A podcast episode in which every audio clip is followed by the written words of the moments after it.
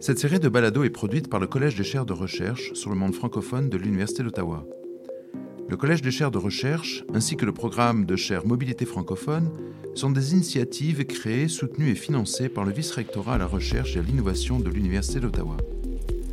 Le collège a pour objectif de faire rayonner la recherche au sein des francophonies ontariennes, canadiennes et internationales. Le projet de balado est financé par le vice-rectorat international et francophonie. Ce balado est rendu possible grâce à l'appui du département de communication de l'Université d'Ottawa et réalisé par Fatine Boutaleb, étudiante dans ce département. Nous recevons aujourd'hui Louisa Véronis, titulaire de la chaire de recherche sur l'immigration et les communautés franco-ontariennes. Louisa Véronis est professeure agrégée en géographie, environnement et géomatique à la Faculté des Arts. Louisa Véronis, bonjour et bienvenue. Quelles sont les principales questions qui intéressent votre chaire de recherche? Bonjour Eric, euh, merci pour cette euh, question.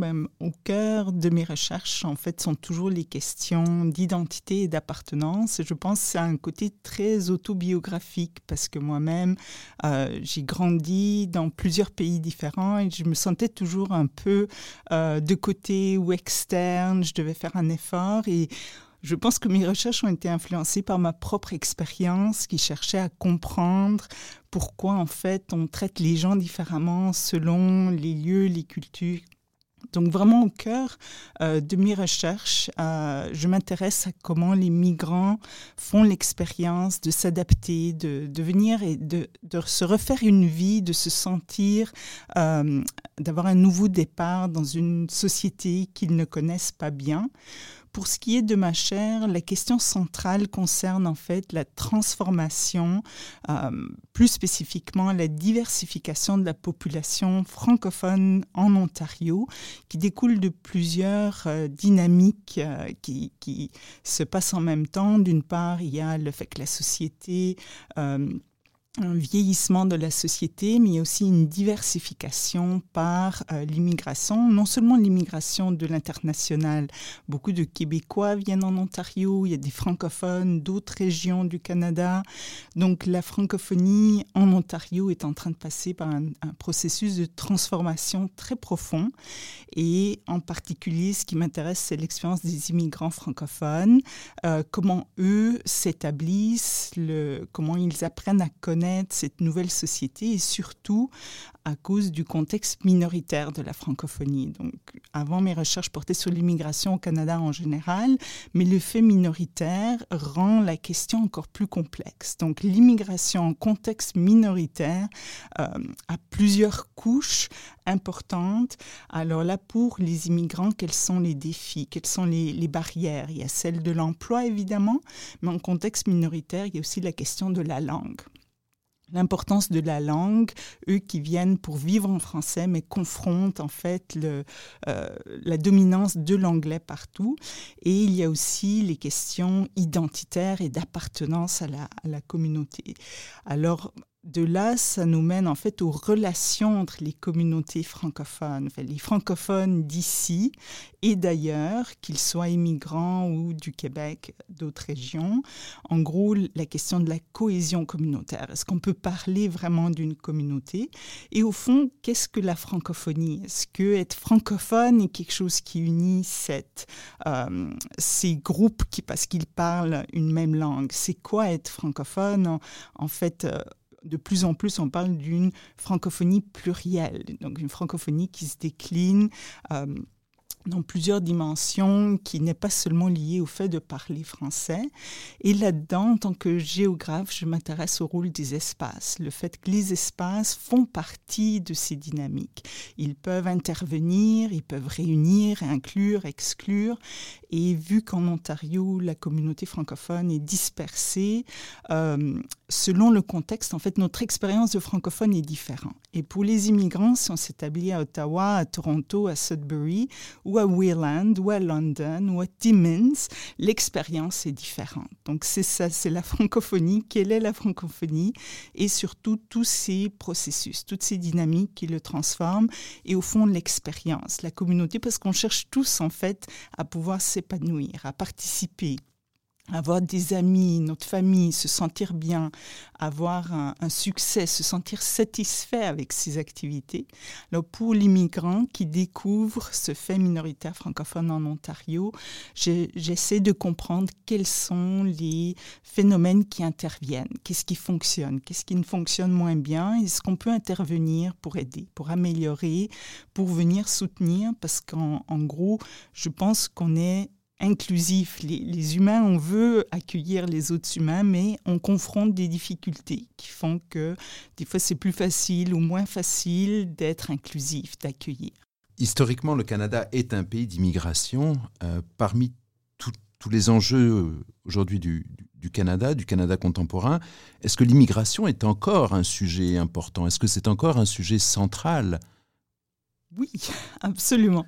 Euh, l'immigration, en fait, est, comme un cycle de, en anglais, on appelle ça des boom and bust. Disons que ça, devient plus important, c'est moins important, ça varie beaucoup autour euh, des, des enjeux parfois plus économiques ou plus politiques, la tendance du moment. Et en ce moment, nous sommes à un moment charnière, un moment clé. Et cela fait une vingtaine d'années que notre gouvernement fédéral nous montre vraiment que l'immigration est importante. Et avec les nouvelles politiques, euh, depuis 2020, la pandémie nous a montré combien le Canada dépend de l'immigration. Et on voit depuis 2020 un renouveau avec des cibles de plus en plus élevées. De nos jours, je dirais que l'immigration joue un rôle économique central pour le Canada. Il y a l'aspect démographique, bien sûr, oui, pour éviter le vieillissement, le fait que nous avons de plus en plus de gens qui vont partir à la retraite. Il y a des euh, questions euh, d'emploi, d'impôts, financer les pensions, fournir des services de santé, en éducation. Mais l'immigration fait partie du moteur économique. Ça stimule l'économie. Juste le fait que les gens arrivent, ils vont magasiner, ils vont louer un appartement, ils vont acheter une voiture, les manteaux d'hiver. Ils ont des enfants, des familles tout ça, même s'ils ne travaillent pas, ils font rouler l'économie. Je crois qu'il faut le reconnaître. Il y a l'aspect très démographique. On parle beaucoup de pénurie d'emplois, mais donc le côté économique, pour moi, c'est pas juste une question de pénurie d'emplois, la relève euh, dans certains secteurs économiques, mais juste pour que l'économie continue à croître. Il y a quelque chose d'élémentaire là. évidemment, il y a des pénuries. Ça, c'est clair, c'est certain. Euh, nous vivons une période de restructuration économique qui dure maintenant plusieurs décennies avec les nouvelles technologies, le fait que nous avons quand même quitté euh, plus les industries des manufactures et tout. Et là, euh, le Canada n'a pas assez de, main-d'œuvre qualifiée. Donc, on vit surtout la main-d'œuvre qualifiée, mais il y a évidemment aussi des, emplois euh, plus dans les, professions pratiques, les plombiers, les électriciens, les plongeurs dans les restaurants. Et enfin, à travers, en utilisant euh, l'immigration d'une manière instrumentale, le, Canada essaie de continuer de faire fonctionner son économie. Alors si on regarde plus spécifiquement l'immigration francophone en Ontario et dans le reste du Canada, euh, j'ai dire où les francophones sont minoritaires, alors quelle est cette place quelle est, Où est cette immigration francophone? Quelle place a-t-elle? Quel rôle joue-t-elle? Quelle est un peu sa, sa, carte d'identité de cette immigration francophone. Oui, j'aime beaucoup cette notion de carte d'identité. Euh, donc, l'immigration francophone en dehors du Québec est un peu calquée sur les besoins de l'immigration du Canada en général, mais personnellement, et, je pense que c'est quelque chose qu'il faudrait euh, discuter, duquel il faudrait débattre beaucoup plus. L'immigration francophone est essentielle, mais elle joue un rôle différent. Donc là, l'immigration francophone se démarque de l'immigration au Canada en général. Et pour entrer dans les détails, euh, l'immigration francophone est en fait un moteur de vitalité pour les francophones et surtout pour la communauté ontarienne, mais c'est équivalent dans différentes régions, peut-être avec quelques nuances. Il y a un côté démographique et économique, mais là, je ne veux pas instrumentaliser l'immigration. Des fois, et, les immigrants m'en ont parlé, ils, savent qu'ils sont un peu des pions, qui sont instrumentalisés et ils n'aiment pas ça. Ce que j'aime dans l'idée de moteur de vitalité, c'est pas juste pour des questions démographiques ou économiques, mais le fait qu'ils viennent apporter, infuser une vitalité culturelle et sociale. Ils font partie intégrante. En fait, la francophonie ontarienne et canadienne est vivante parce que les immigrants viennent, ils apportent un souffle nouveau de l'énergie. Et ce que j'aime beaucoup de l'immigration francophone, parce qu'on parle beaucoup euh, dans le fait minoritaire des tensions avec la majorité anglophone l'immigration montre aux francophones ou les relie en fait à d'autres francophones, aux autres francophonies dans le monde. C'est pour moi ça, ça euh, multiplie l'espace francophone canadien, ontarien, ça l'élargit, ça lui insuffle des énergies nouvelles, des dynamiques, ça le connecte avec des, des espaces francophones auxquels ils sont liés historiquement, mais sans le savoir. Parce qu'en fait, la francophonie canadienne est issue de la colonisation,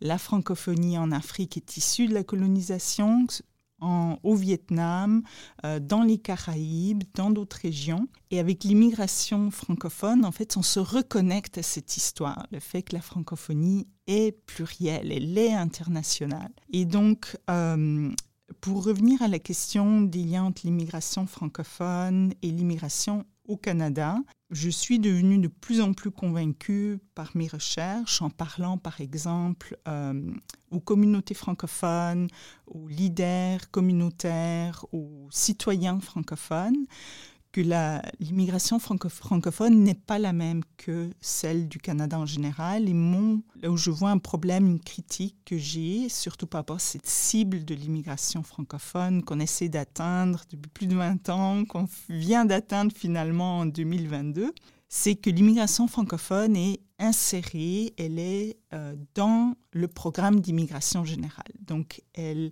fonctionne selon la logique de l'immigration au Canada sans véritablement correspondre en fait à la logique qui lui correspond, qui est celle de moteur de vitalité des communautés francophones. Elle est structurée à travers une politique qui sert l'immigration canadienne, qui est plutôt économique, et ça fonctionne pas pour les communautés francophones. Donc j'ai prôné, j'ai parlé avec beaucoup de leaders, l'idée d'avoir une immigration francophone qui est séparée qui n'est pas sous le chapiteau de l'immigration canadienne. Et je pense que là, elle pourrait vraiment permettre aux communautés francophones d'atteindre, je ne veux pas dire leur objectif, ce n'est pas un objectif, mais la raison d'être de l'immigration francophone. C'est un débat, évidemment, c'est compliqué, créé, mais on sait que le gouvernement fédéral, quand il veut, il peut. Donc, on peut en, en parler plus en détail si tu veux, mais c'était un point que, que, je voulais noter, que l'immigration francophone a une fonction différente. Elle est importante, c'est un moteur de vitalité, c'est pas juste démographique, économique. Je veux éviter d'instrumentaliser. Je pense qu'elle a un, un rôle qui est beaucoup plus large, beaucoup plus riche. Et c'est ce qu'on est en train de se rendre compte. On le voit, c'est en train de se passer euh, dans nos quartiers, dans nos villes, dans nos centres communautaires. Et dans mes recherches, c'est ce que j'aimerais mettre en lumière.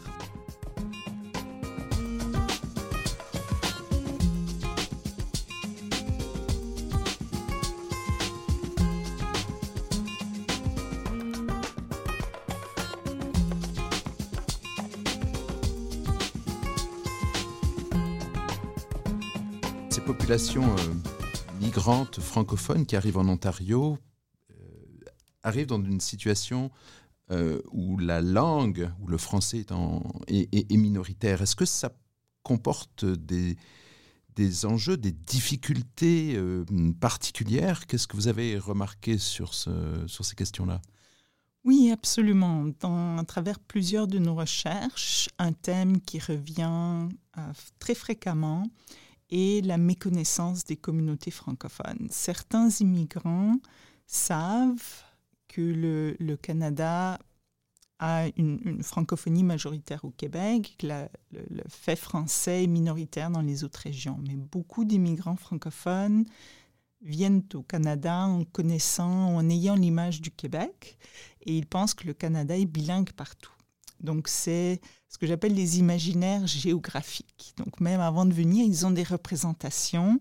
Ils voient les images de Montréal, de Québec. C'est surtout les représentations du Québec qui sont véhiculées dans l'espace international à propos du Canada. Et beaucoup d'images pour recruter des immigrants présentent le fait qu'on veut des francophones partout au Canada et qu'ils peuvent vivre en français. En temps, le, discours, les représentations un peu changé, on leur explique que c'est un fait minoritaire, mais c'est très difficile d'expliquer à quelqu'un le fait minoritaire. Et même dans les pays d'origine, je pense notamment en Afrique, même en Haïti, où il y a beaucoup d'autres langues. Le français est une langue coloniale, même si elle a été euh, adoptée ou euh, intégrée dans, dans, la culture. Donc ces gens viennent de pays qui sont plurilingues, qui ont beaucoup de cultures différentes, qui connaissent le mélange si on veut, mais le fait minoritaire est quelque chose à part. Et pour eux, c'est nouveau. Et c'est une très grande difficulté pour eux. Ils pensent donc, dans certains cas, que le pays est bilingue partout, qu'ils pourront vivre, travailler en français, comme on leur a expliqué, et au moment d'atterrir au Canada, il y a un décalage énorme entre ce qu'ils s'imaginaient et ce qu'ils trouvent. Et ils, nous ils l'ont dit dans nos recherches encore et encore, euh, qu'ils ont senti qu'ils ont été dupés, que c'est pas ça qu'on leur avait vendu, qu'ils se sont fait avoir. Certains avaient des frustrations énormes parce qu'ils ne, s'étaient pas préparés à ça. Ils n'avaient pas appris l'anglais. Beaucoup me disent si j'avais su, j'aurais appris l'anglais. Sans parler des autres défis où ils me disent j'aurais préparé le CV canadien avant d'arriver. Mais là, le, le fait minoritaire, donc c'est juste le choc le décalage et euh, au-delà de ça, donc la méconnaissance, la mauvaise compréhension, mauvaise représentation, parce qu'on leur a pas bien expliqué, ou ils viennent avec les images qui sont véhiculées. Euh, et après, en fait, découvrir, trouver les communautés francophones. Ça, c'est l'autre, c'est la euh, visibilité, mais l'invisibilité des communautés francophones dans l'espace urbain. Et je dis souvent, euh, nous qui habitons ici, nous connaissons le drapeau franco-ontarien, mais pour quelqu'un à qui on n'a pas expliqué c'est quoi le drapeau franco-ontarien, quand ils voient le drapeau flotter, ils vont pas reconnaître que c'est là où on parle français. Donc pour eux, trouver les espaces francophones, les services francophones, les ressources nécessaires en français, même des fois les écoles. Les écoles jouent un rôle parce qu'assez rapidement, on leur dit, ben, tu peux, parce même les anglophones envoient les enfants à l'école en français. Donc au moins, les écoles peuvent être un point d'attache, mais si quelqu'un n'a pas d'enfants, il va pas savoir qu'il y a des écoles francophones. Donc le plus grand défi, c'est la langue. Euh, donc le, fait minoritaire que le français n'est pas parlé partout, qu'il faut l'anglais, donc c'est en fait un double défi de langue et l'invisibilité des communautés francophones. Comment justement euh, les gouvernements, tous les paliers de gouvernement, les associations, parler des écoles, peuvent faciliter l'intégration de ces migrants francophones, les aider à mieux rentrer dans la francophonie plus rapidement. Depuis quelques années, je dois dire, le gouvernement fédéral notamment a investi des millions de dollars pour améliorer les services, pour fournir de l'information. Il y a encore des défis. Par exemple, le gouvernement a investi dans ce qu'ils appellent les services pré-départ. Donc, au moment où quelqu'un reçoit la lettre euh, d'acceptation qu'ils ont leur euh, carte euh, euh, de résident permanent, ils peuvent venir, euh, ils peuvent accéder à des services pour leur aider à se préparer. Sauf qu'à ce moment-là, au moment où on reçoit la lettre, ou de faire, faire une grosse fête, il s'agit de faire les préparatifs, vendre ses affaires, liquider son emploi, tout ça. Et les gens souvent ne, voient pas l'information qu'il y a des services pré-départ et donc ils ne sont pas bien préparés. Alors ça, il y a quelque chose à améliorer. Mais euh, comme je disais, chapeau, il y a beaucoup de services. Les, les, organismes communautaires ont beaucoup amélioré. Il y a des exemples. Je pense l'exemple qui démontre le plus de succès est l'ouverture d'un kiosque à l'aéroport Pearson à Toronto, où quand les immigrants débarquent, on leur donne l'information selon l'endroit où ils s'en vont. c'est le meilleur exemple de succès. Et ils ont eu beaucoup de, personnes. Ça s'est arrêté pendant la pandémie, mais beaucoup de personnes ont bénéficié de ce service. Donc les services ont été améliorés, mais je pense une chose qu'il faut voire de d'attaquer ou créer une sensibilisation, c'est face à l'invisibilité des services, l'invisibilité du français, l'invisibilité des espaces francophones, même de la communauté francophone. Il est très difficile pour quelqu'un de débarquer et trouver les services en français. L'information existe, elle existe en ligne surtout. C'est un autre exemple d'un décalage au Canada, on fonctionne beaucoup avec l'information en ligne. On cherche Google, on fait une recherche par mots-clés, mais beaucoup d'immigrants viennent de pays où en fait on fonctionne différemment. C'est du bouche à oreille, c'est tantine, tonton, euh, qui transmet l'information, on demande les cultures orales et aussi reconnaître que dans certains pays, l'Internet, tout ce qui est euh, digital, les ordinateurs ne fonctionnent pas de la même façon. Donc pour eux, trouver l'information en ligne n'a rien de naturel, contrairement à nous. Certains m'ont dit, par exemple, mais comment je sais quel mot-clé mettre quand je ne sais pas ce que je recherche? Parce qu'ils ne vont pas chercher euh, euh, service francophone. Donc pour eux, tout ça, c'est nouveau, ça fonctionne différemment. C'est des gros défis. Mais donc, dans mes recherches, euh, notamment les contrats que j'ai faits avec IRCC, c'était sur justement les questions des espaces, des services et euh, j'ai été heureuse de voir qu'ils étaient à l'écoute, qu'ils étaient ouverts et ils ont créé des initiatives. À la suite, je pense que nos recherches ont un peu euh, contribué à influencer, à les inspirer pour créer des communautés accueillantes. Alors, ils ont eu un concours qui a été lancé en 2018-2019 où ils ont fourni euh, du financement pour plusieurs communautés, je pense deux dans chaque province, deux ou trois, où ils pouvaient développer des euh, projets pilotes. Et donc chaque communauté a développé un projet pour leurs besoins. Dans certains, c'était des jumelages, pour d'autres, c'était des activités culturelles ou un portail ou un service en particulier. Et donc, euh, à travers ces recherches, je pense que nous avons aidé à contribuer. Nous avons aussi fait une étude avec la Fédération des communautés francophones et acadiennes ou, portant sur la cohésion communautaire euh, qui a visé à montrer le besoin de rapprochement, de, mieux se connaître entre les immigrants et les communautés. Et donc, je suis très heureuse de, des collaborations que j'ai eues avec la FCFA notamment. Euh, j'ai eu l'occasion de participer à leur symposium et, et, cette année, donc en 2023, après le retour de la COVID, c'était le plus grand symposium annuel qu'ils ont eu. Et euh, j'ai eu l'opportunité de travailler ici à Ottawa avec plusieurs centres euh, communautaires, notamment le CESOC, le Conseil économique social d'Ottawa-Carleton, qui m'ont beaucoup aidé à, recruter. Pu développer une bonne relation avec eux, ainsi que les réseaux en immigration francophone. Et nous avons mené une, une recherche-action qui s'intitule euh, L'Ontario français présenté par les immigrants et les immigrantes, qui est destinée en fait à expliquer la complexité du fait minoritaire aux nouveaux arrivants par les immigrants qui sont déjà passés par là.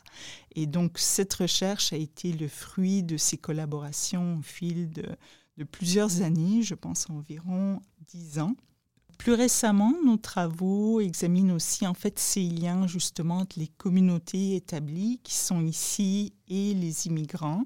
Et euh, dans ce but, nous avons organisé des activités communautaires où nous invitons en fait les citoyens, qu'ils soient immigrants ou non, à venir participer justement dans le but de construire ces relations, de se connaître. Et un de mes, buts, un de mes objectifs avec euh, la chaire de recherche, c'est faire plus de diffusion de nos recherches auprès des citoyens. Je pense que les membres, euh, notamment euh, ceux d'ici, qui sont nés ici ou qui habitent ici depuis longtemps, n'ont pas l'occasion en fait de rencontrer des immigrants ou de penser à ces questions ou difficultés qu'une personne qui vient de s'installer fait face. Et avec nos activités communautaires, j'espère pouvoir euh, sensibiliser, euh, donner des occasions de dialogue et d'échange. Et d'ailleurs, euh, j'aime beaucoup quand les médias me demandent de, venir leur parler. Et grâce à la chaire, j'ai pu maintenant développer des bonnes relations, notamment avec ONFR, ou Franco Presse, où ils viennent régulièrement parce que la politique d'immigration est très centrales dans les débats actuels. Ils viennent me demander pour leur aider à comprendre, à déchiffrer. J'espère qu'à travers ces activités, je peux sensibiliser et promouvoir, expliquer euh, les enjeux, les défis et contribuer ainsi à améliorer euh, les, conditions d'établissement des personnes qui, viennent plus récemment. Et quels sont les projets que vous voulez euh, prioriser dans les années à venir, sachant que l'immigration restera un sujet de recherche important? Merci beaucoup. En ce moment, le projet principal sur lequel je travaille, c'est justement l'examen de la diversité de la francophonie en Ontario, avec euh, un accent sur les différences entre les régions. Selon les régions en Ontario, l'expérience euh, du français, mais aussi la diversité euh, qui n'est pas la même, parce que les immigrants ont tendance à s'installer surtout, par exemple, dans les grands centres urbains, notamment Ottawa et Toronto tandis que d'autres régions plus éloignées ou plus dans le nord euh, ont un besoin euh, de vitalité francophone, mais moins d'immigrants s'installent. Donc j'essaye de euh, comprendre, de déchiffrer un peu les dynamiques, les processus sur la transformation de la communauté francophone. Et je ma chaire se concentre sur l'Ontario français, mais je travaille également dans des projets comparatifs avec d'autres provinces, notamment notre projet sur la cohésion sociale avec mes collègues Suzanne Huot qui est à UBC à Vancouver, euh, mes collègues Nathalie Picmal et Fessal Zelema qui sont au Manitoba, et Léla Salle à Moncton. On étudie la cohésion sociale où justement on s'intéresse aux relations entre les communautés établies, les personnes, francophones d'ici et ceux d'ailleurs. Euh, ce projet comparatif est très important pour capter les spécificités des faits francophones minoritaires selon les régions. Donc la géographie, l'histoire, le contexte jouent un rôle. Là, on, j'ai eu la chance d'être impliquée aussi dans d'autres projets qui examinent en fait les décisions de personnes qui ne sont pas encore arrivées au Canada, euh, qui s'intéressent à immigrer. C'est un projet qu'on appelle euh, DEMA. C'est la prise de décision migratoire en contexte incertain où on vise euh, faire une collecte de données de personnes qui ne sont pas encore au Canada et pourquoi ils veulent venir ici, notamment des personnes d'expression française. Enfin, les dynamiques euh, dans la francophonie internationale à travers un autre projet qui lui s'appelle euh, MEMO, qui a à voir avec la complexité des mouvements migratoires dans le monde.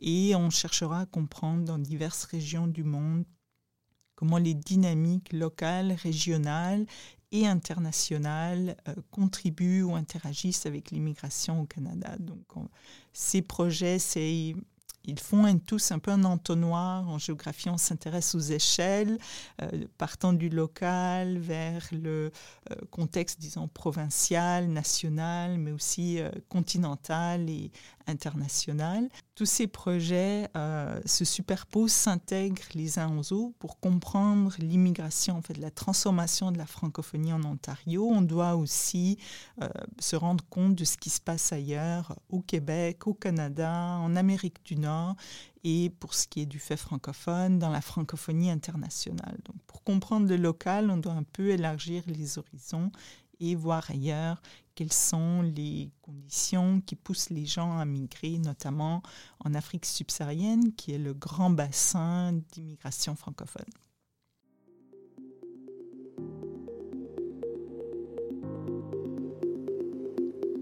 Le Collège des Chers recevait aujourd'hui Louisa Véronis, titulaire de la chaire de recherche sur l'immigration et les communautés franco-ontariennes.